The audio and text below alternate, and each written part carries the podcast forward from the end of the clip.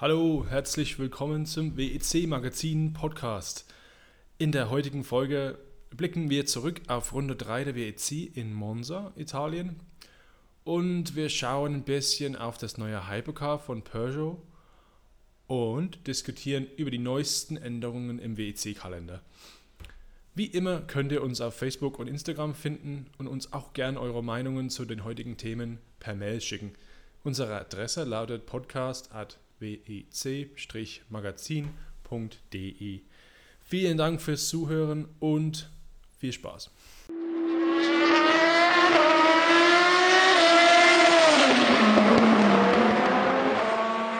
So, heute haben wir nicht so richtig einen Plan. Aber es gibt doch ein paar klare Themen, denke ich. Und ähm, obwohl das Rennen ähm, etwa so eine Woche zurückliegt, ja, also ist jetzt auch neun Tage zurück. Ich denke, manchmal hilft das, wenn man ein bisschen so Zeit zum Durchatmen hat nach einem spannenden Rennen in diesem Fall. Da kann man etwas äh, einordnen und so und vielleicht tut es, tut es auch mal gut, dass wir nicht im Eifer des Gefechts gleich aufnehmen oder sowas, ohne das ja, alles ganz zu verstanden oder sowas zu haben. Ähm, ja, ähm, Tobias, Dominik, wie war euer äh, Eindruck vom ersten Rennen in Italien für die WEC? Ähm, doch eine gelung ein gelungener ähm, Auftakt in Italien, denke ich. Also es war wirklich schön, muss ich sagen. Das war, wenn ich jetzt gerade so im, im Kopf durchgehe, die ganze Geschichte, es hat sich zum ersten Mal wieder nach einem richtigen WEC-Rennen angefühlt. Das ist ganz, ganz komisch zu sagen. Aber war es Portimao oder in der Vergangenheit Rennen wie Shanghai und selbst Fuji sind alles coole Rennen, aber es hat nicht so dieses Le Mans-Feeling gehabt. Und irgendwie, ich weiß nicht, was anders war, aber in Monza kam zum ersten Mal so das Gefühl auf, das, das hat so diesen Hauch von Le Mans, was die WEC ja auch transportieren will. Du hast eine enge Strecke, je Fehler werden bestraft, du hast Kiesbetten, du hast schnelle, lange Geraden, die Kurven sind knackig und dann noch so ein tolles, tolles volles Starterfeld gehabt vielleicht bei mir noch so ein kleiner Ferrari-Bonus dann noch mit reinspielt, das will ich jetzt nicht ausklammern.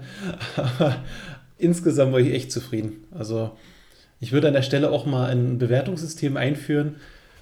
Ähm, 8 von 10 Sterne für mich. Lass, lass doch mal Google-Bewertung. Bewerte mal die Strecke. Nee, Dominik, was hast du, ja, was war dein, dein Eindruck so vom Rennen? Also mein Eindruck, ich habe es ja gar nicht live geschaut, weil es einfach mhm. an dem Wochenende nicht gepasst hat. Aber an der Stelle schon mal die Empfehlung, unser Live-Ticker konnte man alles gut nachverfolgen und natürlich die WEC an sich, die die Real-Lives ja komplett hochladen. Das geht auch recht schnell, oder? Genau, ich glaube, das war Dienstag oder wenn nicht ja. sogar schon Montag online. Also Voll geil. Konnte ich mir angucken und mir natürlich aufteilen, wie es zeitlich gepasst hat. Ähm, super Strecke, Highspeed natürlich, aber dafür natürlich auch eng. Eigentlich genau für mich das Gegenteil als das, was wir in Portimao gesehen haben, wo drei, drei Autos in einer Anbremszone zusammen gut gegangen sind. Das, das hat in Monza einfach nicht funktioniert. Ähm, die LMPs mussten sich in gewisser Art und Weise auch nach den GTEs richten. Und ja, war einfach, die Strecke hat spannend gemacht der Charakter ist einfach schön und ich hoffe, vielleicht werden wir die Strecke irgendwann mal wiedersehen und nicht nur in der ELMS.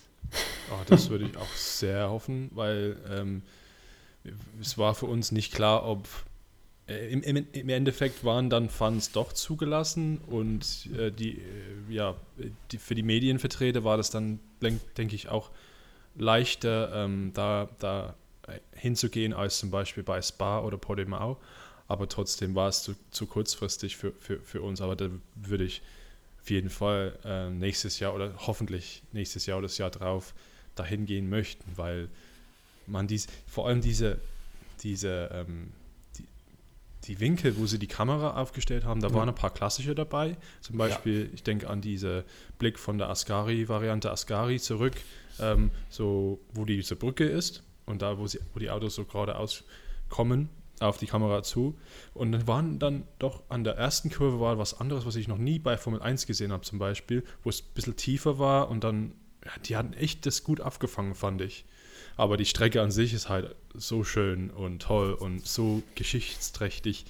Ähm, ja, so toll dann die, die Autos, die ich am liebsten schaue, die ähm, dann auf dieser Strecke, Strecke zu sehen. Ähm, ja, und die, die, die Enge war dann doch recht, ähm, das war ein Alleinstellungsmerkmal, ne? Also das, das, das gab es nicht, gibt es nicht in Fuji, gibt es nicht in Portimao. Spa, sogar Spa ist irgendwie breiter. gefühlt größer. Ja, ja. ja Spa ist also, wesentlich breiter. Ja, ja. Ähm, ja, das, ich denke, das hat dazu geführt, dass, obwohl es gar keinen großen, ähm, riesengroße Unfälle gab, ne, gab es eigentlich nicht, nur ein paar, paar Zwischenfälle. Ja, ich, das ist für mich eine der perfektesten Strecken für die WEC überhaupt. Also schön, ja, wie gesagt, eng und da müssen die äh, Prototypenfahrer echt sich ins Zeug legen, dass die überhaupt da vorbeikommen und ja, tolle Sache. Ja, auf jeden Fall. Also wir sind alle Fans, glaube ich, einfach von dieser Strecke. Ich meine, wir kennen sie ja von der Formel 1 oder von ja. vielleicht der Blancpain. Aber in dem Sinne, die WEC-Autos dort zu sehen, das, das hat nochmal einen ganz anderen Charakter dieser Rennstrecke gegeben. Aber du hast es gesagt, Tobias, dass das etwas, ähm, es hat dich an einem, in Anführungsstrichen, echten WEC-Rennen erinnert. Also wie du vielleicht vor, ja. vor, vor vier, fünf Jahren kennst. Ja. Es ist wirklich, da kam vieles zusammen. Also bei mir ist es immer dieser Le Mans-Faktor. Also für mich ist Le Mans das WEC-Rennen. Und ein gutes WEC, also Le Mans hat für mich 10 von 10 Sterne. Das Le Mans ist immer geil, egal ob es scheiße ist oder nicht. Le Mans ist geil. Und das kommt dem wirklich sehr nahe. Du hattest Duelle in den vier Klassen.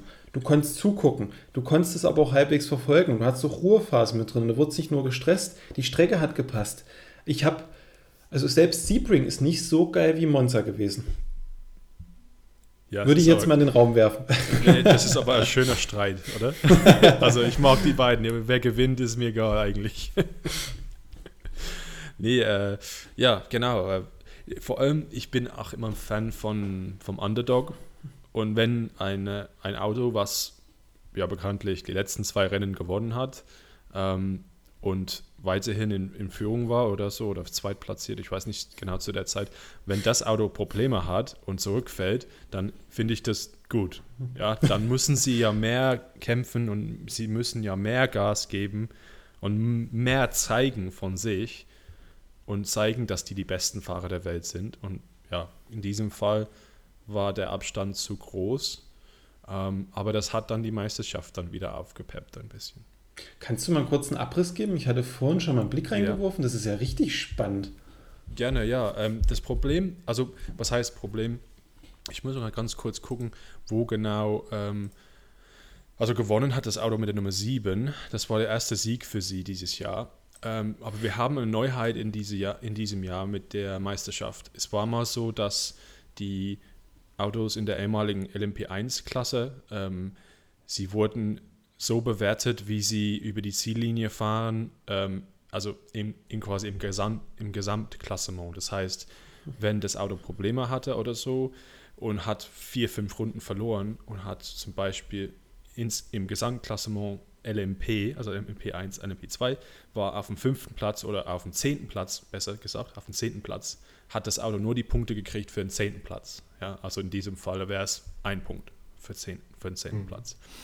Die Neuerung ist leider, dass das bestraft diese Fehler oder diese Probleme weniger, was auch vielleicht gut ist, aber gleichzeitig schlecht, ähm, je nachdem, wie man es so sieht.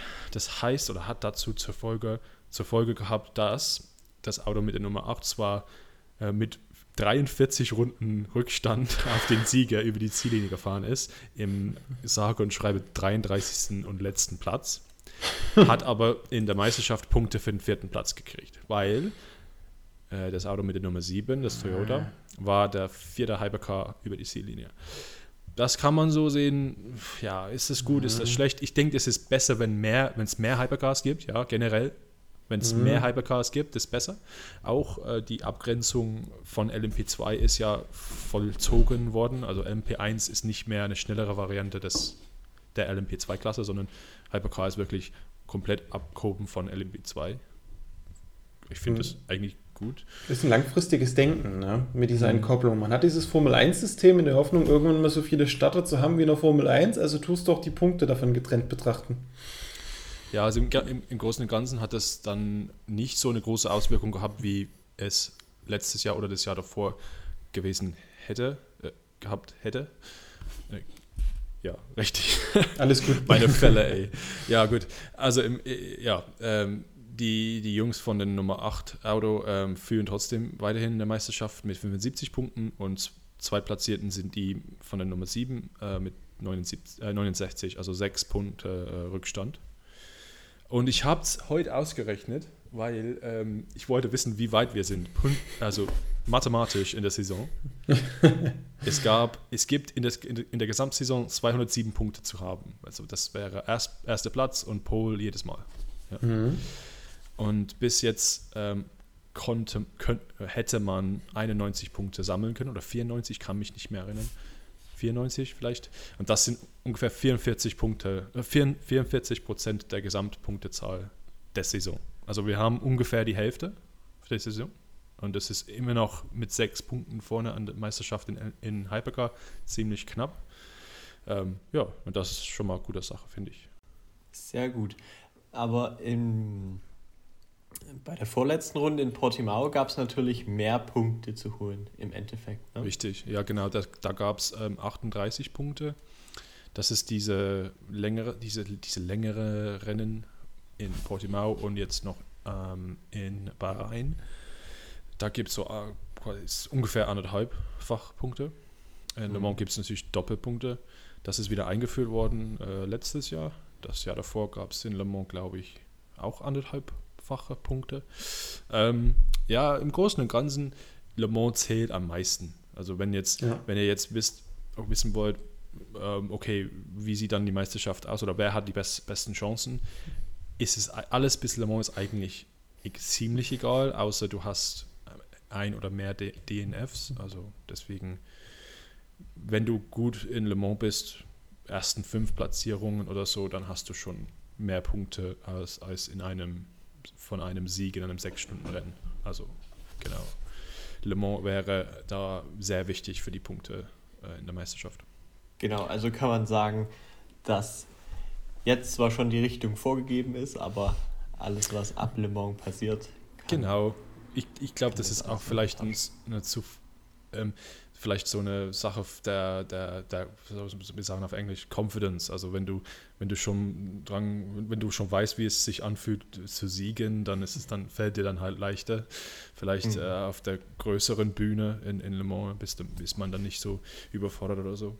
Interessant, ähm, also interessanter als zum Beispiel in der Hypercar ähm, war es in der LMP2 Meisterschaft, weil wir hatten da ein ziemlich ähm, ja, äh, äh, es gab einen Zwischenfall. Ich weiß nicht mehr genau, was passiert ist mit der Nummer 83, aber auf jeden Fall, sie hatten, sie hatte quasi ein DNF, aber in dem Fall war es not classified, also Gesamtzeit von 6 Stunden 2 Minuten, aber auf, aus irgendeinem Grund haben sie keine ähm, Endplatzierung bekommen. Und das hat mhm. dazu geführt, dass ähm, die, die, die waren die Führenden in der, in der Meisterschaft und jetzt haben sie null Punkte bekommen.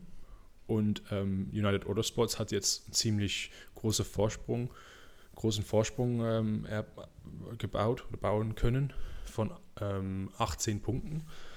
Also LMP2 sieht schon so aus, als würde, wäre, also es sei denn, denen passiert was in, in Le Mans, ähm, dann sind sie ziemlich, stehen sie ziemlich gut da für die Meisterschaft. Genau. Das war eigentlich das Einzige, was im Monza passiert ist, was so Bedeutung für die Meisterschaft hat. Alles andere ist ziemlich eng. Also in, in GTR zum Beispiel 14 Punkte, Top 5, es sind nur 14 Punkte zwischen den Top 5 Autos. Ähm, GTE ist sowieso irgendwie immer zu ähm, getauscht. Also nach dem ersten Rennen hat Porsche geführt, nach dem zweiten Rennen hat Ferrari geführt, nach dem dritten Rennen jetzt führt wieder Ferrari, obwohl Porsche gewonnen hat. Also das ist alles ziemlich eng. Ähm, ja, weil die, die zwei Teams sind auch sehr ähm, auf, auf eine Linie. Ne? Also die fahren wirklich immer zu hintereinander her, habe ich das Gefühl, das ganze Rennen lang. Ja, genau. Ähm, aber das war so kurz, ab, kurz Abriss zur, zur Meisterschaft. Ähm, diese Woche könnt ihr äh, auf der Webseite einen kleinen, einen kleinen Update, also wenn jetzt äh, das nicht alles, alles verstanden wurde, dann, dann kann man das ähm, nachlesen. Das werden wir diese Woche auf der Webseite stellen, ähm, dass ihr wisst oder nachschauen könnt, wie das halt vor Le Mans alles so steht. Das ist ein guter Plan. Mhm. Ich habe nämlich gerade parallel, während ihr zwei gesprochen habt, ein bisschen über die Tabellen geschaut. Und das Einzige, wo ich jetzt noch eine Frage habe zum Abschluss, ist so ein bisschen die Herstellerwertung in der Hypercar-Klasse. Ist schon ein bisschen unfair, oder?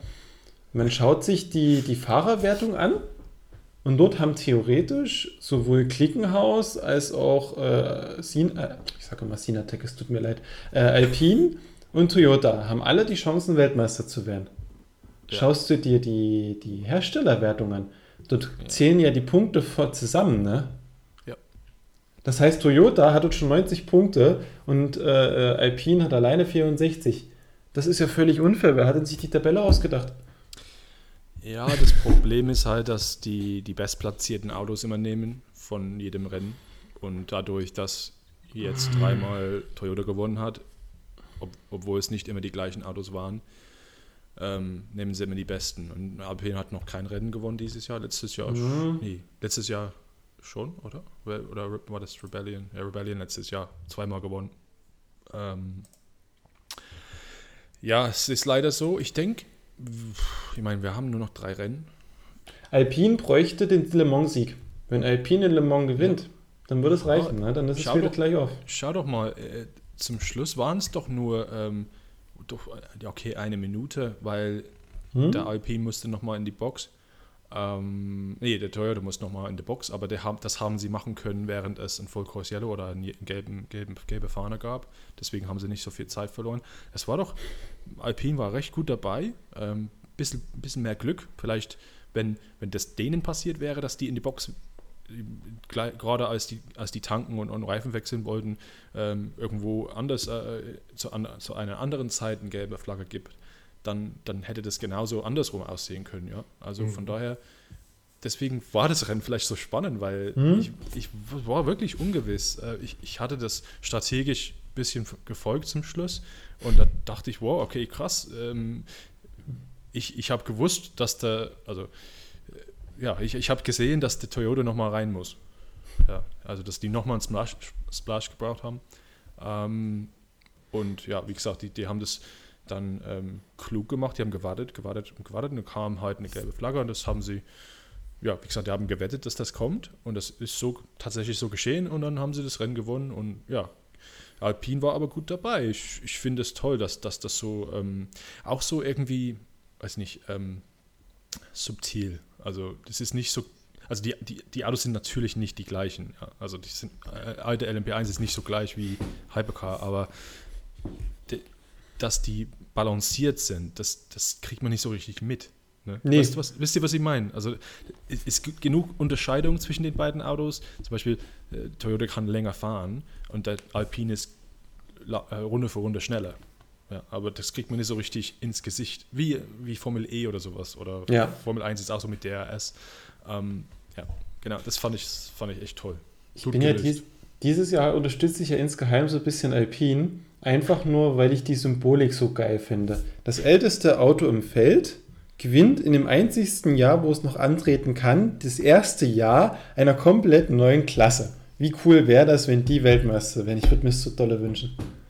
Ey, was denkst du, was los ist, wenn der, das neue Peugeot, dazu kommen wir noch später, das neue Peugeot steht zur Ausstellung in, in, in Fahrerlager oder, oder für die Fans, die vielleicht vor Ort sind und Alpine gewinnt das größte Rennen mit mhm. diesem ganzen Peugeot-Hype. Alpine sagt, oh, warte mal, das Rennen holen wir uns ganz schnell. und sie gehen in die Geschichtsbücher ein. Also das wäre echt, echt geil. Ja, wir haben ja schon viel, viel erlebt in Le Mans. ähm, und ich glaube, sowohl Portimao als auch jetzt in Monza hat gezeigt, Alpine muss man auf der Liste haben. Ja. Auch wenn Toyota mit zwei Werk Werksfahrzeugen vorneweg fährt, aber Alpine ist eine stark aufgestellte Mannschaft, gutes Fahreraufgebot, ähm, also und Le Mans entscheidet sich halt immer über die Distanz und da noch mehr als bei den sechs Stunden Rennen. Und ähm, Distanz ist so ein wichtiges, wichtiger Begriff, weil ähm, die Toyotas haben in, in unter Rennbedingungen sind noch nie länger als acht Stunden gefahren. Unter Rennbedingungen. Der Alpine hat das sehr oft gemacht. Also letztes Jahr zum Beispiel, das ist genau das gleiche Auto wie Rebellion hatte. Letztes ja, Jahr, das ja. Jahr davor. Also das ist ein eingespieltes Team, das ist ein eingespieltes Auto. Ähm, man weiß, wie man damit, um, wie man damit umgeht. Ähm, natürlich können sie selber Probleme haben, aber ja. Der Alpine ist fertig entwickelt und der Toyota ist ein, ein Prototyp, ja, noch im wahrsten Sinne des Wortes. Ne? Das ja. ist, genau, aber, genau. Und Alpine kann einfach auf eine große, große Datengrundlage zurückgreifen ja. von diesem, speziell von diesem Fahrzeug. Ich meine, denen fehlt halt das Hybrid, ne? der Hybridantrieb, aber das wiegt nicht mehr so schwer mit den Hypercars. Ja? Die sind nicht mehr so, also der, der Hybridantrieb ist nicht so kraftvoll wie der Hybrid von den LMP1 Werksautos damals, letztes Jahr. Ne? Und wir haben es damals gesehen, Le Mans entscheidet sich in der letzten Runde. Ja, kann auch passieren, ja. Und ich meine, ja. Also Aber lass uns, lass uns beim Monza bleiben, was wir noch unseren Zuhörern schuldig sind in unserem Wirrwarr aus verschiedensten Themen gerade. Wer hat überhaupt wo gewonnen? ja, ich meine, ja, genau. Das muss man vielleicht mal nochmal nachgehen. Weil ähm, wir haben Hypercar jetzt ein bisschen angesprochen. Nochmal zu erwähnen, äh, wäre wichtig, ähm, Glickenhaus auf dem Hypercar-Podium, leider nicht auf ja. dem Gesamtpodium, das war schade. Ähm, sie hatten teilweise geführt. Das war einer der spannendsten Stellen im Rennen. Ähm, Führung für Glickenhaus für so ungefähr zwei Runden. Ja. Und dann, dann mussten sie leider in die Box, um Bremsen zu wechseln. Ähm, die Bremsen waren durch, ja, stimmt. Nicht so gut aus für Le Mans, wenn die nach vier Stunden Bremsen wechseln müssen, ähm, aber das sei dahingestellt. Ähm, haben dadurch vier Runden verloren, also da äh, eigentlich Podium auf Hypercar in Hypercar-Klasse. Ähm, LMP2, äh, United Autosports wieder äh, Sieger. Ähm, Team WET waren gut dabei, Pole und zweit, zweiter Platz äh, in LMP2 mit den drei ziemlich neuen Fahrer in der LMP2-Klasse, also ähm, Robin Freins, Ferdinand Habsburg und Charles Milesi, die haben alle, eigentlich alle nicht so große Erfahrung in LMP2, also ziemlich gute Entwicklung für sie. Ähm, LMP2 noch äh, auf dem Podium waren die von Racing Team Lederland, äh, mit einem irgendwie gezwungenen ähm, anderen Fahreraufgebot, weil ich habe von Outert hat positiv getestet. Deswegen durfte er nicht fahren. Und die haben auch die Pro M gewonnen. Da Richtig, muss man ja mit genau. erwähnen, diese super wichtige Subkategorie. Ziemlich gute Leistung von ja. denen. Auch wenn man die Rundenzahlen zum Beispiel an, ansieht, ähm, das einzige Auto in LMP2 Pro Am was noch, in, was noch auf der gleichen Runde war wie, wie der Führende oder der, der, der Sieger schlussendlich. Ähm, GTE Pro, äh, das ist ja ein bisschen dein Bereich, Tobi.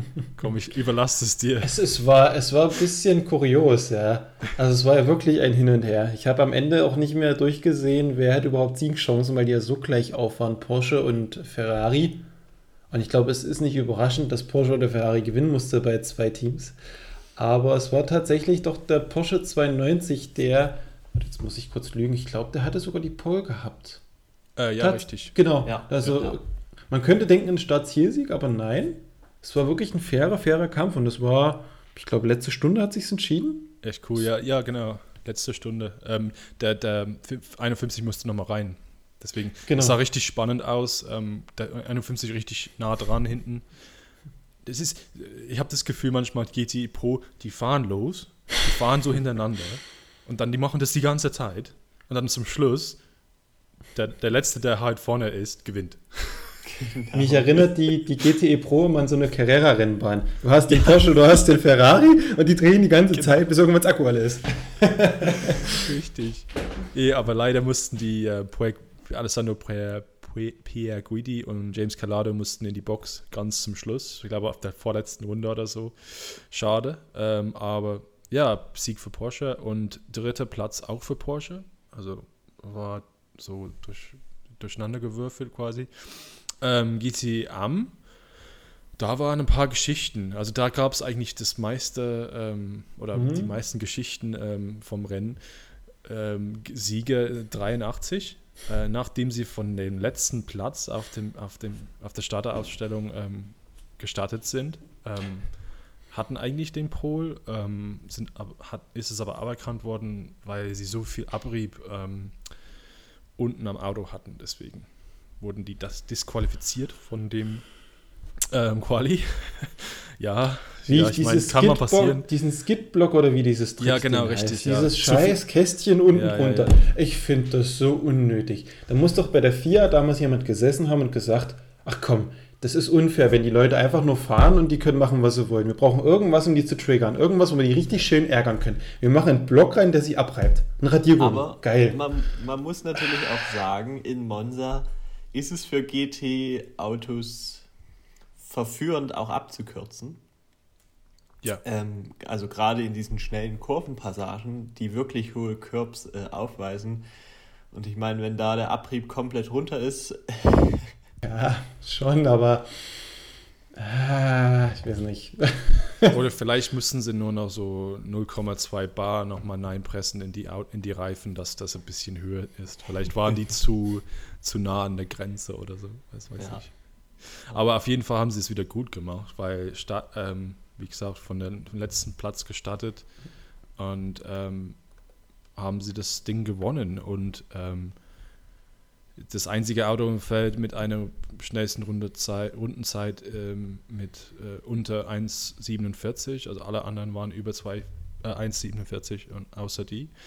Ja, da, also da hat Ferrari eigentlich dann ähm, feiern können oder dürfen. GT Arm, das war das einzige Mal, dass diese italienische Hymne geklungen ist. Ähm, ja, zweitplatzierten waren die, also da kamen dann zwei Aston Martins ähm, im, auf dem zweiten und auf dem dritten Platz. Da gab es eine ziemlich spannende Szene auf der letzten Rennrunde. Weiß nicht, ob ihr das äh, auch gesehen habt.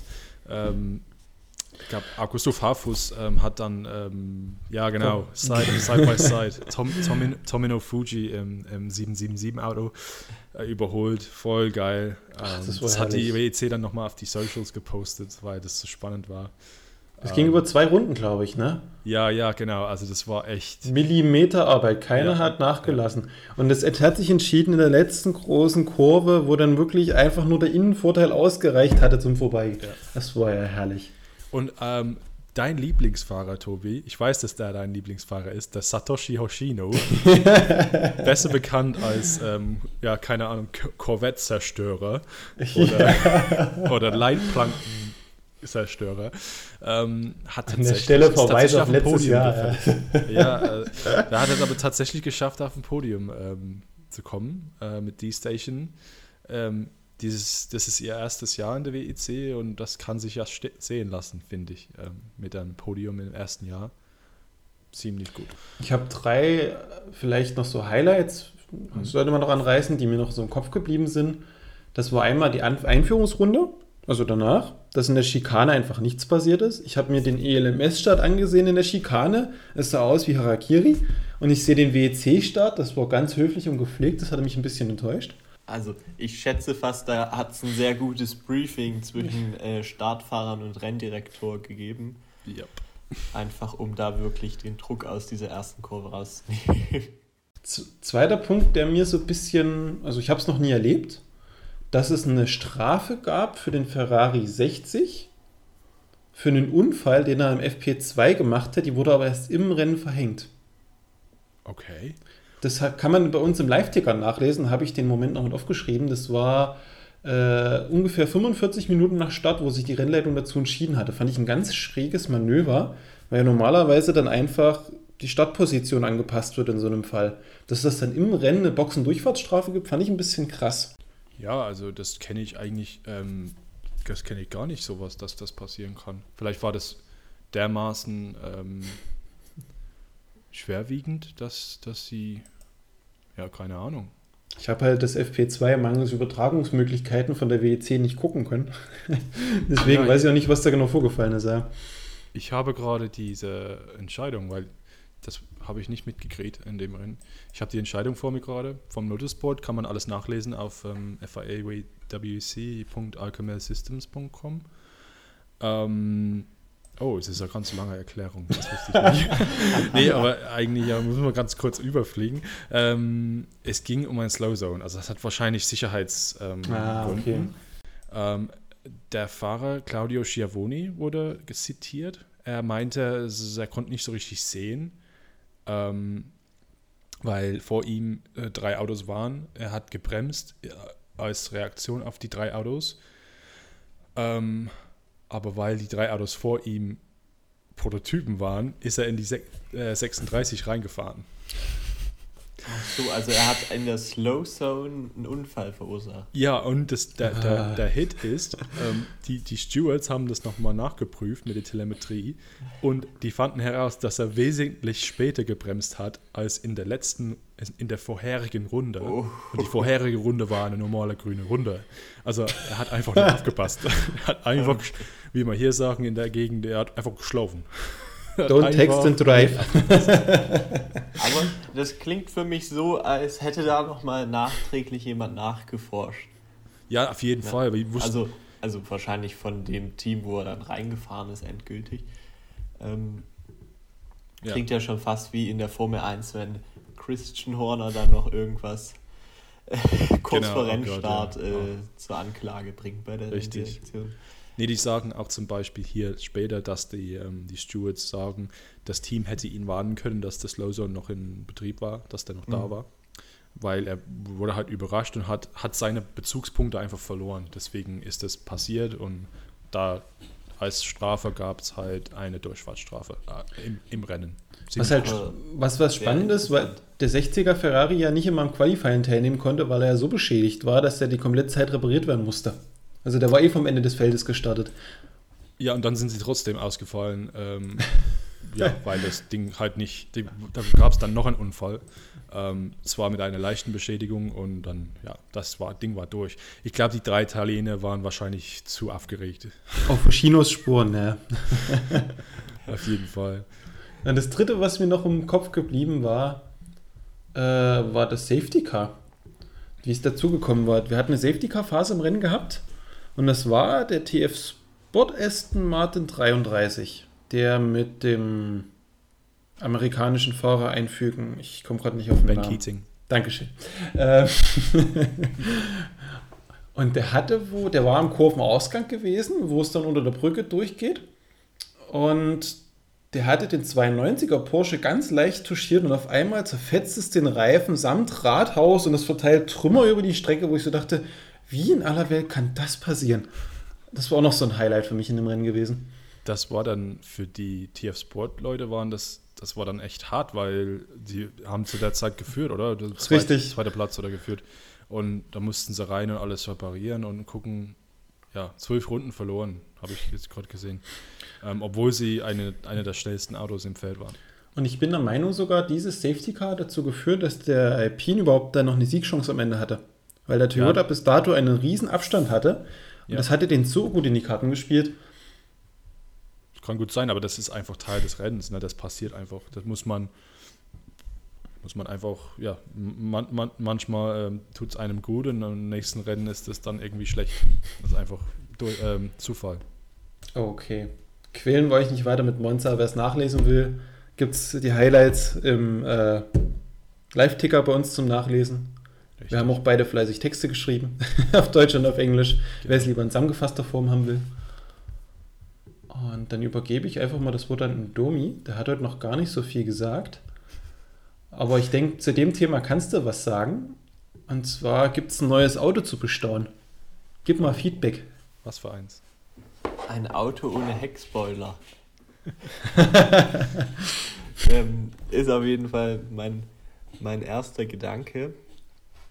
Peugeot hat das Auto für die kommende Saison vorgestellt. Ähm, erst in einem sehr interessanten Video, wie ich fand, als sie erst nur die Reaktion der zukünftigen Fahrer gezeigt haben, wo man sich schon gedacht hat, okay, äh, so abgedreht wie die reagieren, was soll für ein Auto kommen? Und jetzt haben wir da ein Auto, das sieht von vorn aggressiv aus, breit aus und nach hinten ja, ein bisschen wie ein Pickup, finde ich, weil einfach der Heckspoiler fehlt. Ähm, ja, aber es ist das, was ich mir unter Hypercar vorgestellt habe. Mehr als das, was wir jetzt von Klinkenhaus oder Toyota kennen. Also du bist positiv überrascht, auf jeden Fall. Auf jeden Fall. Also das ist so, wie ich mir so ein Hypercar vorgestellt habe einfach. Ich finde ja schon fast hat so, ja. Und meinst du jetzt, äh, die anderen Marken werden das angucken und denken, wow, okay, entweder müssen wir was anderes machen als nur ein LMP, LMP1 Plus oder denken sie, okay, wir können ja was anderes machen, guck mal, was die gemacht haben. Ich, ich glaube einfach, Entschuldigung, ich glaube, es werden einfach verschiedene Konzepte kommen, jetzt auch über die Zeit.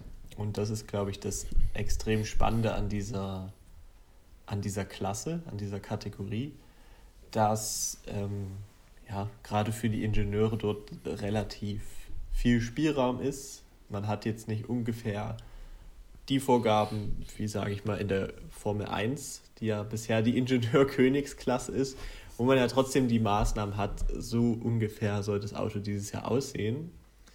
Das fällt dort weg und ich glaube, das ist jetzt eine ganz neue Spielwiese, wo viele auch hinschielen werden und schauen, wie kann ich zu einem Hersteller kommen und ein Hypercar designen. Das Ding ist, ja, genau, äh, richtig. Äh, und das ist ja fest verankert im Reglement. Ähm, sie haben da wirklich viel Freiheiten und das hat man gesehen bei Peugeot, wie, was man daraus machen kann. Also Aerodynamik zum Beispiel, sie haben nur, ein, ein, ich weiß nicht, wie man es auf Deutsch sagt, aber es gibt ein Koeffiz äh, Coefficient, sagt man auf Englisch. Koeffizient. Für, für Drag. Also für, für, ja. für wie viel ähm, quasi Luftreibung oder so, wie man es sagt, ich weiß es nicht. Also wie viel aerodynamisch ähm, passieren darf quasi. Ja. ja. Also wie viel Downforce man da generieren kann und darf. Und dann hat man ein, ein, eine maximale Breite, man hat eine maximale Höhe. Und wie man das macht, ist eigentlich denen komplett überlassen, den, den Auto bauen. Und wow, ja, Peugeot hat sich was Schönes gezaubert. Tobi, du bist doch auch ein, ein Riesenfan von dem Auto, so wie ich, so wie ich mitgekriegt habe. Ich, ich habe so eine Liebe für Details und ähm, ich, ich gucke mir gerade die ganze Zeit die Bilder an und es ist halt echt erstaunlich, wie detailverliebt dieses, wir reden von einem finalen Auto ist. Es ist kein Konzeptentwurf, es ist kein experimentelles Ding, es ist wirklich ein Auto, so wie es fahren wird. Das geht los bei solchen Dingen, dass Peugeot sich extra für dieses Auto ein neues Firmenlogo zugelegt hat was beleuchtet ist vorne in der Motorhaube. Du siehst, stell dir Le Mans vor, es, du hast eine Kamera total auf die Stadtziellinie, du weißt nicht, was kommt und dann leuchtet dir dieses neue, geile Logo entgegen. Du weißt genau, das ist ein Peugeot. Du brauchst nichts wissen. Dann hast du diese drei Lichter dazu, vorne wie hinten. Und hinten ist es sogar ein Glas, was beleuchtet ist und das leuchtet raus. Ich wusste gar nicht, dass sowas mit dem Reglement immer vereinbar ist.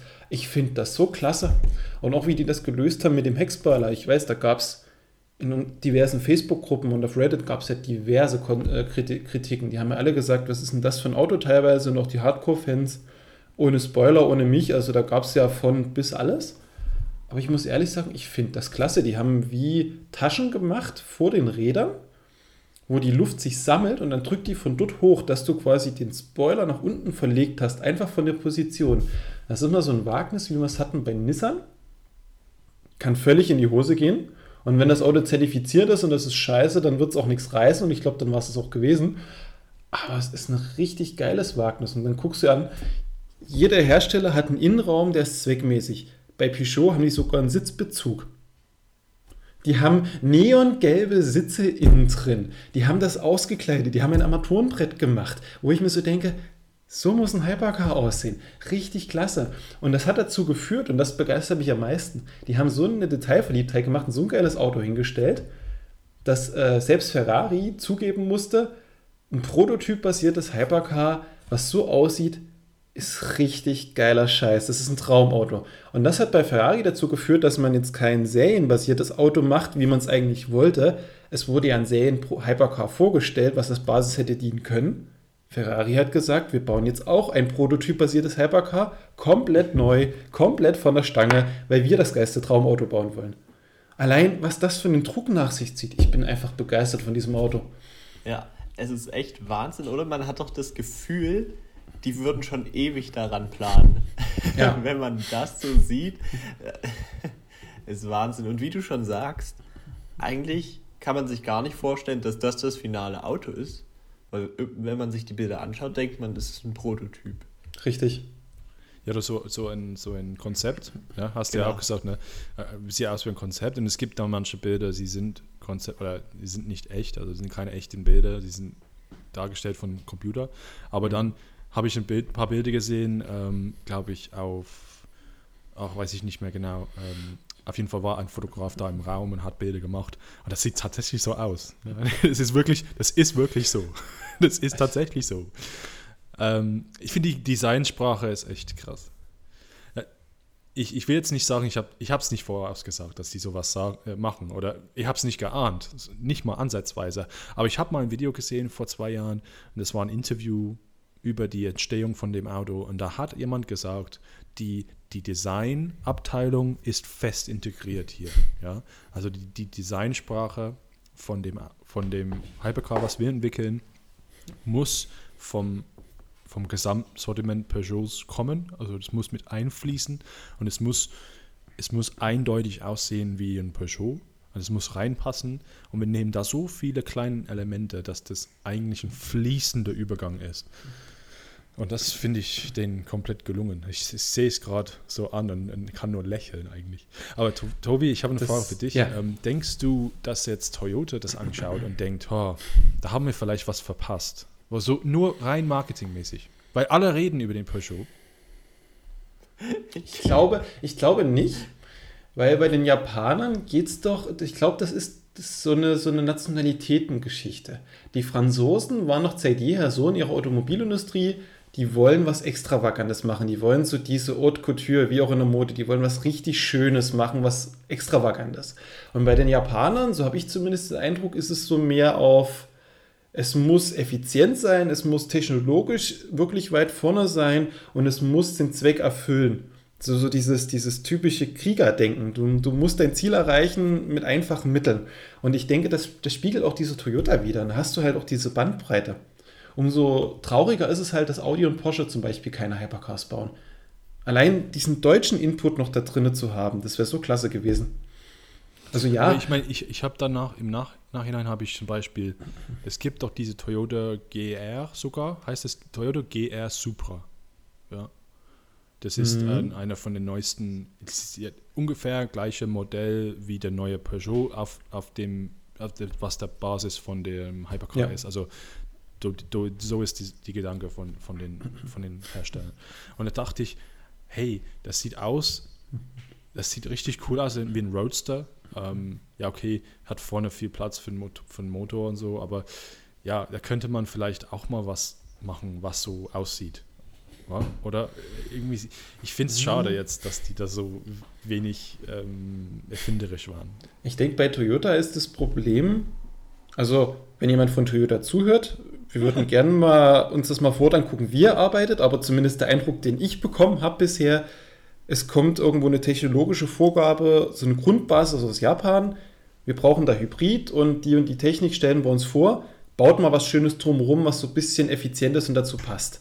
Und du hast halt den Teil in Deutschland, in Köln und du hast halt auch noch Entwicklungen in Japan. Und ich glaube einfach, das ist so ein bisschen das Grundproblematik. Entweder du fängst beim Design an und machst dann die Technik irgendwo mit drin, oder du fängst bei der Technik an und die hatten halt eine funktionierende, solide Technik aus dem LMP1-Auto, was du halt nicht verwerfen kannst, und baust dann das Design drumherum. Des, deswegen kann ich mir auch gar nicht vorstellen, weil ihr meintet Audi und Porsche. Also ich könnte es mir eher bei Audi vorstellen, dass die, wenn sie wirklich entwickeln würden, mit so einem ähnlichen flächenden Design kommen würden, aber bei Porsche könnte ich es mir fast schon gar nicht vorstellen. die würde ich auch eher in die Toyota-Richtung einsortieren. Ja, die, ich glaube, später, also ich habe das Gefühl, die werden, die werden ziemlich nah an, an, an ein LMP1-Auto aussehen. Also da wird nicht so, es wie bei, wird wie bei Toyota, also nicht viel anders sein als LMP. Äh, Sie sind auch nur, äh, die sind LMP, LMP2, ist ja LMP2-Fahrwerk und dann Ja. haben sie ihre eigenen ähm, Design-Clues, die sie da drauf machen können und, und diese Anspielungen auf die Straßenmodellen. Aber selbst das Chassis ist ja LMP2. Es ist ja eigentlich die Lichter, der Kühlergrill, vielleicht ein bisschen die Heckfinne ein bisschen anders, aber es ist ja. halt bei dem, das ist nicht viel anders als ein LMP2. Also, also das, das tut halt so weh. Guck halt den Honda an von letztem Jahr oder diesem Jahr. Oder der ja. Mazda ist auch, ich meine, ja, okay, es sieht schon aus. Vorne sieht es aus wie ein Mazda. Ja, du hast, du hast diese, diese, diese Mazda-artigen Vorderteil. Aber ja, hinten ist wie Toyota, ist, für mich ist wie beim Toyota. Deswegen freue ich mich so sehr auf die Hypercars, die noch kommen, weil da, da ist auch wirklich viel möglich. Da können wir noch einen, da können wir noch einen raushauen, weil du sagst, freue dich auf Hypercars, die kommen. Peugeot, also die Stellantis-Gruppe, der Mutterkonzern von Peugeot, ich weiß gar nicht, ob das so viele mitbekommen haben, hat, war so begeistert von dem Feedback und von wie der Wagen auch funktioniert, dass sie gesagt haben, okay, wir entwickeln das, wenn es fertig ist, ist es fertig. Und wenn wir nächstes Jahr noch nicht äh, Le Mans fertig sind, sondern erst nach Le Mans die Saison beginnt, dann ist es so, weil wir wollen dieses Auto als Basis nehmen für eine zweite Marke, die mit einsteigen wird, mit einem ähnlichen Fahrzeug. Und aktuell, also aus dem Stellantis-Konzern gehört ja Peugeot, Citroën, Alfa Romeo, Fiat, Maserati, Jeep mit dazu. Aber die zwei Marken, die in Frage kommen, weil es wohl für ein US-Programm sein soll, ist Chrysler oder Dodge. Und stell dir jetzt mal eine Dodge vor, auf Basis dieses Peugeots. Richtig krasse Kombi. ja, du, du, spielst da auf die, die Nachrichten ein, die da ziemlich wichtig sind, auch vor allem ähm, auf was global Basis für Hypercar und so. Das ist die Bestätigung diese Woche, letzte Woche, dass Hypercars wohl, was noch nicht klar war bis, bis jetzt, Hypercars werden in Amerika fahren dürfen. Und das ist für mich ein Riesending, weil auf einmal hast du, also man kann sagen, okay, die IMSA-Serie ist, ist eine regionale Meisterschaft, ist es ja auch, aber es hat halt Riesenrennen drin. Es hat Daytona, es hat Sebring, Petit Le Mans sogar hat sich etabliert als, als eine der Highlights der Saison weltweit. Und ähm, ich finde, wenn man mit einem Hypercar nicht nur in der WEC, sondern auch in Daytona äh, fahren kann. Und Toyota hat gleich gesagt, ja, das machen wir bestimmt. Also super wow, Geschichte. Wow, ja. kann ich nur sagen.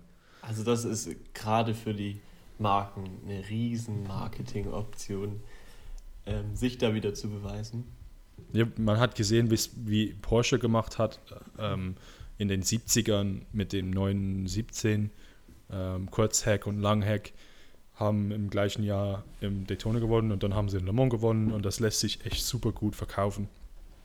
Ähm, und der amerikanische Markt ist riesig. Ja. Ferrari ist da auch riesig. Was, die anderen, Klickenhaus freut sich sicherlich sehr darauf, dass die da vielleicht ja. ohne weiteres dort fahren können.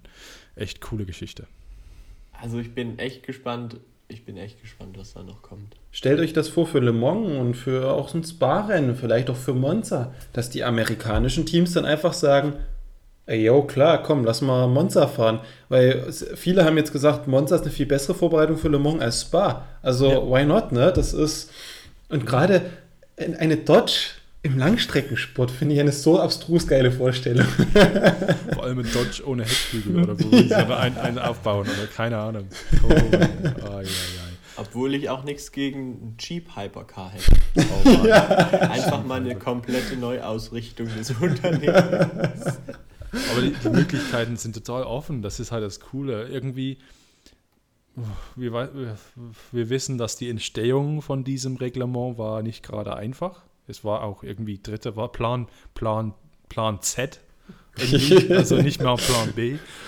Ähm, es ist auch fünf Jahre in, Be in, in, Bearbeitung und jetzt haben wir irgendwas irgendwie, was gerade die, die, die Anforderungen des Markts richtig anspricht. Und ähm, Mann, also ich freue mich so sehr drauf. das, das, das, du, musst, du darfst nicht vergessen, es ist ein Konzept, was eigentlich keins ist. Jeder hat so gesagt, wir haben da was da und kippen das mal in den Pott drin und mal gucken, was wir damit machen können. Und es hat so gut funktioniert, dass wir ein weltweites Reglement haben, wo du Langstreckensport betreiben kannst.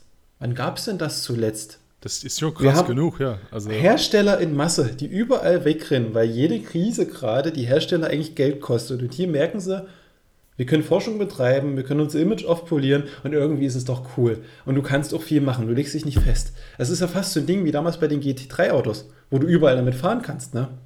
Also das letzte, das letzte Mal, dass, dass es möglich war, in zum Beispiel Sebring 12 Stunden und in Le Mans zu fahren mit dem gleichen Auto war, ist nicht so lange her, 2013 hat Audi gemacht. Das war das letzte Jahr äh, American Le Mans Series. Damals hatten sie noch die LMP1 Autos. Ähm, ab 2014 wurden die dann, ja, jetzt äh, will ich jetzt nicht durcheinander, nichts durcheinander bringen. Entweder haben die die LMP1 Autos da abgeschafft oder es gab noch ein Jahr von denen und dann haben sie sowieso sind verschmolzen mit der Grand Arm damals und haben dann diese Imser Meisterschaft ähm, gemacht und da war die Spitzenklasse diese DPI-Geschichte. Ja, davor, das letzte Mal, dass jemand mit einem Auto in Daytona und in Le Mans machen, äh, teilnehmen konnte. Ja, also ich schätze auf jeden Fall Gru Gruppe C, also 80, Ende 80er. Also Jaguar hat das gemacht. Ähm, das ist ob, ein Riesenmeilenstein. Ja, ob die genau die gleichen Autos waren, weiß ich nicht. Ich glaube, waren vielleicht sogar nicht die, die gleiche Klasse, aber wir reden hier von, von einem Zeitraum von 30 Jahren. Also, ja. Aber dadurch kommt doch dieser ganze Charakter des Langstreckensports auch wieder zurück. Ja einfach ähm, Forschung und Entwicklung in ein Fahrzeug zu bringen, von dem Hersteller her. Ja. Das auf der Rennstrecke in, in wirklich enormen Tests zu durchlaufen und einfach neue Innovationen zu bringen. Und ja, gerade in der jetzigen Ära mit Hybrid-Elektroantrieb, das sind ja alles Sachen, die damit reinspielen. Und du musst ganz langfristig denken, die WEC und alle, die jetzt in diesem Topf mit drinne sind, haben jetzt diesen Plan mit dem Wasserstoff irgendwo noch mit langfristig, dass ab 24 du per Reglement ja auch Wasserstoffautos mit einsetzen kannst. Mhm. Und der Trend geht gerade dahin, ja, Wasserstoff wirst du nicht auf der Straße haben beim normalen Durchschnitts-Pkw, das ist eher die Nische, aber du brauchst Wasserstoff bei LKWs. Und wenn du es schaffst, den Wasserstoffmotor oder auch nur die Speicherung so zu perfektionieren, dass du viele tausende Kilometer damit fahren kannst und du kannst es auf LKW-Technologie und irgendwelche Lasten ummünzen, und das über die WEC erforschen. Wie cool ist das? Ja, also da warte ich nur noch, bis äh, Volvo ein Hypercar ankündigt. Ja, die, die Regeln sind jetzt fest bis ähm, wann? 25, richtig, glaube ich. Hypercar erstmal. Und was richtig, dann passiert, ja, ja ähm, entweder wird dann ein Ab, äh, ja, vielleicht eine abgewandte Form von dem Reglement kommen mit Wasserstoff zugelassen und dann so als Übergang zum Wasserstoff oder zum was, zu was anderem. Ja, also da haben, wir haben jetzt, ich habe das Gefühl, jetzt sitzen ganz viele Leute auf der Welt in irgendwelchen Vorstandsräumen und sagen, hey, wollen wir das vielleicht auch mal machen? ähm, mal sehen, ja, vielleicht kommt es dazu. Ich habe auf, äh, bei den Kollegen von Daily Sportscar gelesen, dass sogar die Vorstandsriege oder die Offiziellen von Lamborghini in Monza das dem Rennen beigewohnt haben, um sich einen Eindruck davon zu verschaffen. Das würde ja die Gerüchte untermauern, dass Volkswagen noch eine dritte Konzernmarke dort mit integrieren will.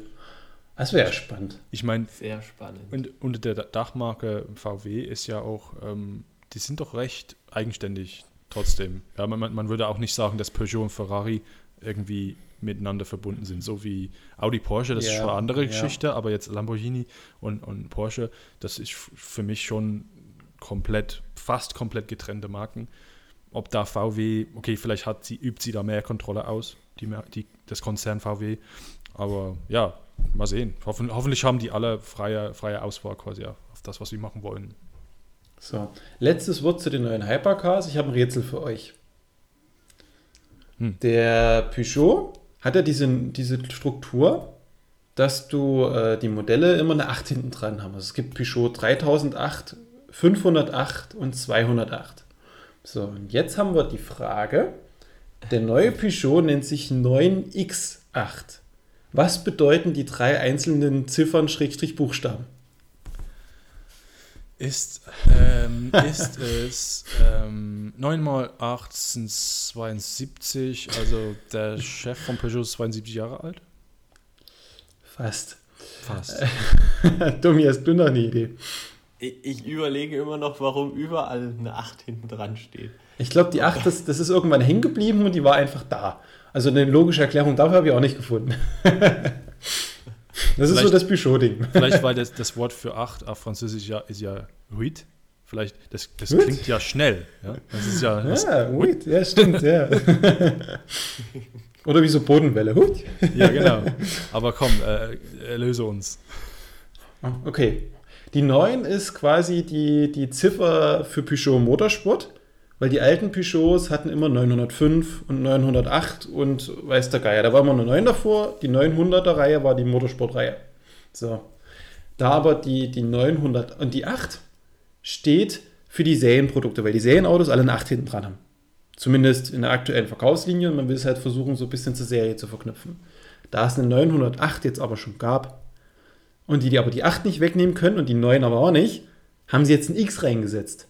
Und das X, so die kreative Idee, steht für die Synergie und die Verknüpfung von Elektrifizierung, weil es ein Hybridauto ist und Benzinmotor und dem Allrad-Hybridantrieb, den Peugeot so im Motorsport noch nicht eingesetzt hat. Das war jetzt so die Marketinggewäsch dahinter. Na, Spannender eigentlich, Ansatz. eigentlich doch dann auch zwischen Rennsport und Serienfahrzeug. Stimmt.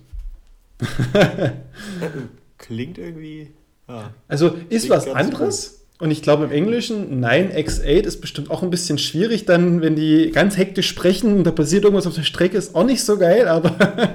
Ja, vor allem, ähm, weil aus Peugeot-Kreisen, also auf Englisch ist das noch schöner auszusprechen als auf Deutsch, weil man sagt ja auf Deutsch 908 zum Beispiel oder 905. Ähm, aber wir sagen für, für, für 0 sagen wir auch O. Also in diesem Fall Stimmt. haben wir auch O gesagt. Also für, für mich waren die, also Peugeot von damals waren äh, neun- 508, 905, 908, immer mit O. Also das, das lässt sich gut, das, das kann man gut aussprechen. Und soweit ich weiß, ist das auch, ähm, ja, das, das ist nicht nur, ich, ich bin nicht der Einzige, der das so sagt, also das ist wirklich, so sagt man das. Ähm, und deswegen 9, 9x, ey, ja, das ist tatsächlich komisch, weil man erwartet auch nicht zwischen zwei Zahlen ein, ein, ein Ja. Buch, eine Buchstabe. Also deswegen, ich habe mal gelesen, außerdem dazu noch, äh, ich habe mal gehört, aber ich weiß nicht, ob das stimmt, weil es gab, neu, ich gab mal einen Porsche 908, das weiß ich, das war eine, eine, ein ziemlich alter Porsche, aber einer der ersten. Ähm, aber ich habe gelesen, dass Peugeot wohl globale Markenrechte für die Bezeichnung Nummer 0 Nummer für ihre, für ihre Markenprodukte hat, also für ihre Das in war- diesem Fall. Das habe ich auch gehört. Die wollten den 911er ursprünglich, glaube ich, 901 nennen. Und weil Peugeot Ja. sich die Null gesichert hat, als, als Marken muss es dann Ja. 911 heißen. Genau, das dürften sie dann nicht mehr, weil, ja, oder gar nicht, weil die mussten dann bei 911 bleiben. Oder Umso was. krasser ist dieser Bruch, dass das Auto ein X hat anstatt der Null. Mhm. Das heißt im Umkehrschluss, dass es für Peugeot auch mit diesem neuen Logo der Beginn von was komplett Neuem ist. Sie lassen hier alles hinter sich. Ja, ja. Und haben die sich jetzt das X geschützt? Oder? Ich, ich denke, also, wenn sie so klug waren, das, das Null zu schützen, dann, dann haben sie das wahrscheinlich auch so gemacht. Aber es ist auf jeden Fall was anderes, was Neues, nicht nur Zahlen. Also, da hat da hat's was Neues. Haben sie haben sich wirklich was ausgedacht. Also, das saßen sie wahrscheinlich monatelang oder keine Ahnung, von, letztes Jahr von zu Hause. hat er sowieso kein etwas zu tun. Ja, echt cool. Ah, Mann. Ist, Genau, ist, ist, ist, ein Lockdown-Projekt. Ähm, aber die, die, die, das, die einzige Frage wäre noch, wann, wann wir das, das Auto wirklich sehen. Ähm, nächstes Jahr, Anfang der Saison, sollte wohl nicht klappen. Ähm, Le Mans wollen die, aber nur, wenn es schnell genug ist. Richtig. Weil wir haben das gleiche Problem wie bei Glickenhaus, nämlich wenn das Auto fertig ist und das ist abgenommen von den WEC-Entscheidungsträgern, ist es nämlich fest für immer quasi. Weil es gibt dann keine andere Homologation von dem Auto. So die Basis kannst, dadurch, dass du keine Kits mehr bauen kannst, kannst du die Basis nicht mehr verändern. Ja. Und wenn du ein neues Auto, also wenn du ein Auto willst, was konkurrenzfähig ist, müsstest du einen neuen X9 bauen zum Beispiel. Dann könntest du den neuen X8 nicht mehr weiter verwenden unter Ja. der Zulassung. Und deswegen kann ich es verstehen, dass sie sagen, okay, wir kippen sogar Le Mans vielleicht, steigen dann nur zum Saisonfinale oder für ein, zwei Rennen so ein bisschen als Testlauf ein und starten 23 mit Ferrari dann so richtig erst durch. Also wir müssen uns darauf gefasst machen, dass die nächste Saison noch so ein kleines bisschen eine Hängepartie werden könnte. Ich, ich denke aber, dass, dass nächstes Jahr, wenn sie das schaffen nach Le Mans, das würde denen unglaublich viel Gutes tun. Dann die das einfach mal probieren. Die sind alle ein, schon, weil das ist sicher kein altes Team, was die da nehmen. Ich weiß nicht, wie weit Hüde Schonach, der, der Oracle-Chef, äh, damit im Boot ist, aber der ist doch bei Toyota schon eigentlich beschäftigt. Die haben bestimmt eine ganze neue Truppe von Leuten, die da kommen und das Auto betreuen. Vielleicht gibt es äh, äh, Renningenieure, die, die waren noch nie äh, mit Peugeot oder vielleicht im Rallye oder sowas, keine Ahnung. Ne, An der Strecke ist es ja wiederum anders und Le Mans hat sowieso ihre eigenen. Ich glaube, Peugeot hat, hat ja gar kein eigenes Team. Wenn ich es richtig in Erinnerung habe, könnt also auch gerne Kommentare und E-Mails, wenn ich falsch liege. Aber ich meine mich zu erinnern, dass Peugeot äh, unter dem Stellantis-Banner agiert und es nur einen zentralen Pool an Team, Ingenieuren und Mechaniker gibt in, innerhalb dieser Stellantis Motorsport-Gruppe. Und diejenigen, die bis jetzt in der Formel E Erfahrung gesammelt haben, sind auch mit zuständig für den Peugeot-Einsatz. So habe ich das mitbekommen. Ja, vielleicht, ja, vielleicht sehen wir es nächstes Jahr in Le Mans. Ich habe noch die Hoffnung, aber wenn nicht, dann, dann auf jeden Fall 23. Ähm, ja, zusammen mit Ferrari und Porsche, Audi, alle. Ja. Und vergiss nicht, äh, der, der Alpine, den wir jetzt sehen, werden wir ja vermutlich nächstes Jahr dann auch nicht sehen. Der darf ja nur dieses Jahr eingesetzt werden. Die müssen jetzt ein neues Auto bauen. Genau.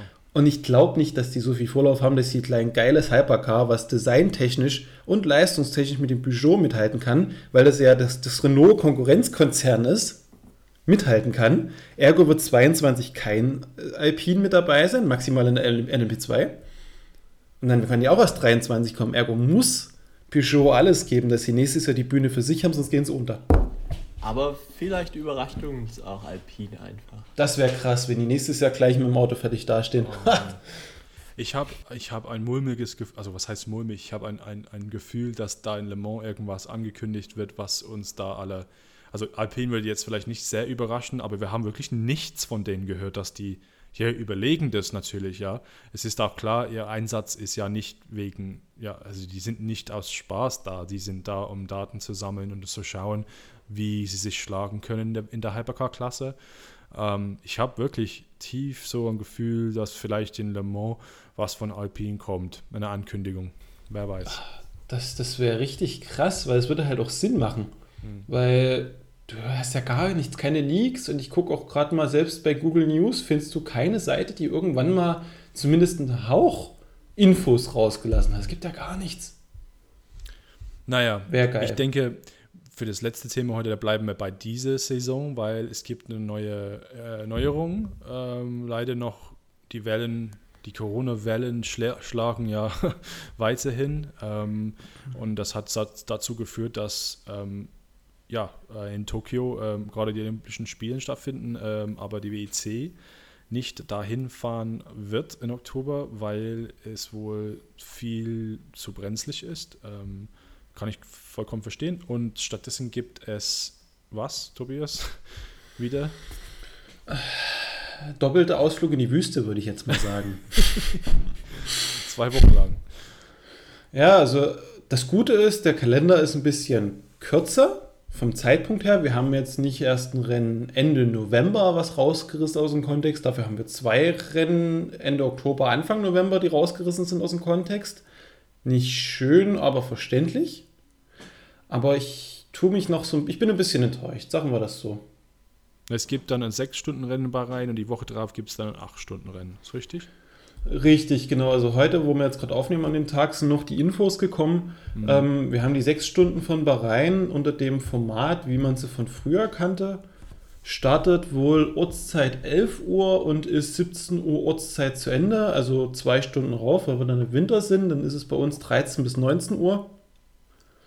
Und theoretisch an einem Samstag, hoffe ich jetzt mal, ähm, und dann haben wir das Wochenende drauf, am 6. November, doch ist Samstag, haben wir die, die 8 Stunden von Bahrain und die werden noch ein bisschen mehr in die Nacht verschoben, damit es noch ein bisschen mehr Le Mans-Feeling hat, so die Idee. Start 14 Uhr Ortszeit und Ziel ist 22 Uhr Ortszeit.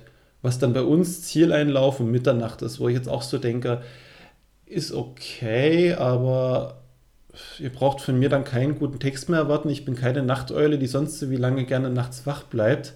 Und der deutsche Text wird dann vermutlich erst später kommen an der Stelle. Es ist so, ach, das stört mich so ein bisschen. Ich glaube, das ist ein bisschen was? eher eigentlich, glaube ich. Äh, noch ganz kurz. Ich glaube, das ist im 8 fertig. Oder im 10. Im 10, im 10 war das. Haben die andersrum die Zeitverschiebung? Also könnt ihr doch mit einem guten Text rechnen. Verdammt. Aber ähm, was ich ja sehr schade finde, wir haben ja in unserem Teamchat schon vor dieser Ankündigung heute drüber debattiert, wie wird denn gefahren, falls sie ja. irgendwie doppelt in Bahrain fahren müssten.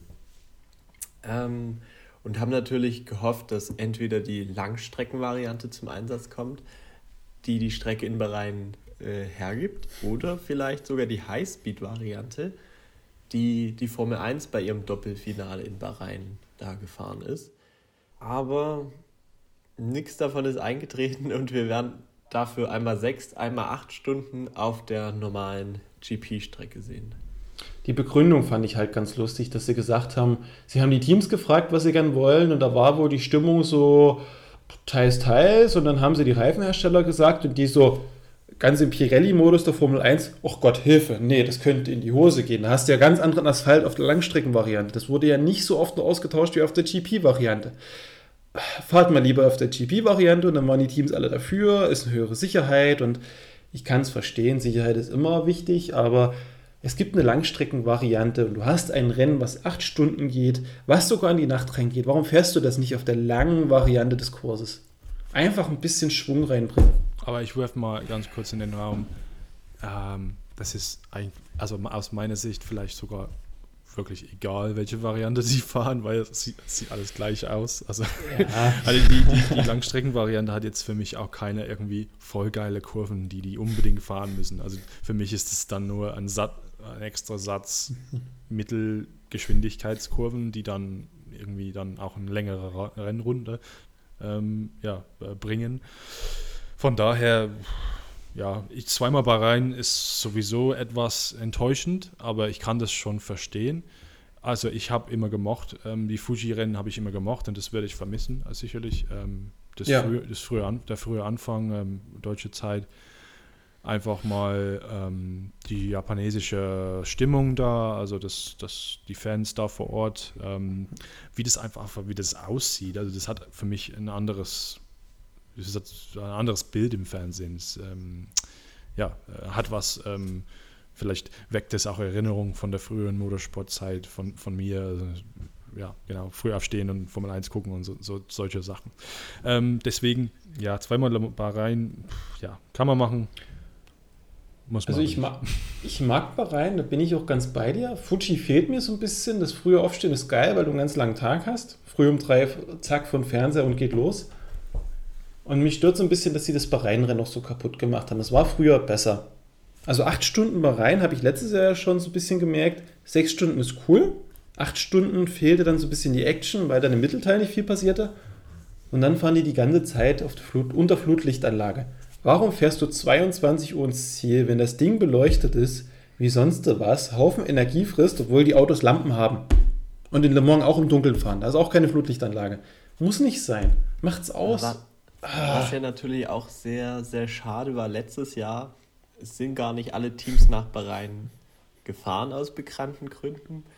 Und dann wurde dort natürlich nur noch Schadensbegrenzung betrieben, um über die Distanz zu kommen, um die restlichen Punkte für die Meistertitel einzufahren. Das befürchte ich fast dieses Jahr schon, als ich die Meldung gelesen habe. Deswegen bin ich, glaube ich, noch mehr enttäuschter, dass halt zweimal Bahrain geworden ist und jetzt nicht irgendwie Fuji oder ein anderer ja. Ausweichtermin. Man kann es man logistisch verstehen. Die Teams reisen vermutlich dann zwei, drei Wochen eher an, sind dann isoliert in der Blase. Bahrain, muss man dazu sagen, ist ungefähr so groß wie Hamburg. Also da hast du auch nicht sonderlich viel Bewegung. Großteil davon ist Wüste. Da passiert im Kern nicht so viel. Und du kannst halt eher garantieren, dass beide Rennen dort stattfinden. Ist okay. Ich, leg, ich, würde jetzt 100 äh, Euro auf den Tisch legen. 100 Euro, vielleicht sogar mehr, dass Glickenhaus nicht dabei ist. Ja. Weil ich, also ich, ich würde wahrscheinlich noch mehr drauflegen, wenn Fuji dabei gewesen wäre noch als Rennen, weil das machen die nie im Leben. Das ist, ihr Ziel ist Le Mans. Ähm, ob das jetzt gut oder schlecht ist, lässt sich streiten. Wenn die anderen Hypercars da sind, fällt das nicht so sehr ins Gewicht, weil, ja, okay, Klickenhaus ist nicht da, ja, who cares? Weil es gibt dann fünf andere Autos, die dann um den Sieg kämpfen. Und für, für Marken wie Ferrari oder für ähm, Porsche, Audi, Bahrain ist da schon sehr wichtig. Also im Golf, äh, in, dem, in der Golfregion, in, dem, in der arabischen Welt ist wichtig fürs Ansehen, dass die da fahren. Aber Klickenhaus ist da scheißegal. Ja, also marketingmäßig mhm. scheißegal. Die wollen jetzt, die haben jetzt, die wollten eigentlich, glaube ich, ins Spa, Spa fahren, konnten sie aber nicht, weil sie es nicht geschafft haben. Dann Portimao haben sie mitgemacht, aber nur weil das Rennen verschoben wurde. Also von daher war das nur eine Vorbereitungssache. Und Monza war ganz wichtig, weil Le Mans ähnlich und jetzt ist Le Mans und das war's. Und dann da hinterher, vielleicht, vielleicht werden sie das nächstes Jahr dann anders sehen oder so, ähm, aber alles, was ich höre, ist, ist, ist das Le Mans alles, was zählt. Ähm, und, und mehr machen wir nicht. Also haben wir wahrscheinlich einen Toyota gegen Alpine, hoffentlich Alpine dabei, weil. Hoffentlich ein, Alpine, du sagst noch, es gerade. Noch ein Jahr wie letztes Jahr das letzte Rennen. Also es war Folter, ey. Also ganz ehrlich, diese letztes Rennen in der Meisterschaft, Toyota nur vorne dabei. Also, oh, je, jetzt komme komm ich nämlich mit meiner Wette und sage, das alte WC-Problem, was wir damals schon hatten, bevor es im Winterkalender umgestellt wurde mit Superseason, hatten wir ja schon den Sommerkalender. Und durch die lange Pause nach Le Mans hatten viele Teams keinen Bock mehr und haben sich lieber aufs nächste Jahr vorbereitet. Und wir hatten immer das Problem, dass die Rennen nach Le Mans teilweise echt zum Kotzen waren, weil es an der Spitze dann an Teilnehmern fehlte. Und jetzt könnte passieren, angenommen du hast recht, David, mit deiner Theorie, Alpine ist so weit fertig mit seinem Hypercar, dass sie sagen, 22 sind wir am Start, dann liegt der Fokus nach Le Mans auf dem Jahr 22. Dann ist Klickenhaus nicht dabei, weil die sich vorbereiten, ihre Karre wenigstens lauffähig machen, um aus Le zu lernen, was Sinn macht, kann ich verstehen. Und Alpine macht genau dasselbe in Grün. Die haben die Daten gesammelt für die wichtigen Rennen, nehmen die Daten, bauen das Hypercar fertig, überraschen alle 22 mit einem Hypercar und dann sehen wir Toyota gegen Toyota im Kampf um die WM. Es, ja, es wird spannend bleiben. Ich glaube, es ist das Beste, wenn wir uns jetzt erstmal auf Le Mans an sich konzentrieren. ich denke mal, das Saison-Highlight, bevor dann die Saison in Bahrain enden wird. Ähm, wenn ihr anderer Meinung seid und 100 Euro gegen Tobias und David wetten wollt, dann meldet euch bei denen oder kommt in unseren Telegram-Chat. Ich glaube, da braucht ihr auch nur WEC-Magazin eingeben und dann, ja, sind wir auch gespannt auf eure Meinung rund um dieses Thema, wie vielleicht die Saison ausgehen wird. Aber wer auch einfach in Le Mans glänzen wird. Gut, ja, das, ähm, das waren jetzt die Details. Ähm, ansonsten ähm, die E-Mail-Adresse, Tobias, ist nach wie Podcast. vor podcast.wc-magazin.de. Also wir hatten, glaube ich, mal eine oder zwei E-Mails bekommen. Es hält sich relativ in Grenzen. Vielleicht ist unser virtueller Postbote an Corona erkrankt, wer weiß. Äh, Kurzarbeit. ja, oder Kurzarbeit, stimmt. Aber man soll die Hoffnung nicht aufgeben. Man kann auch Nachrichten auf Facebook schreiben, habe ich gehört. Haben wir sogar schon mehrfach welche bekommen.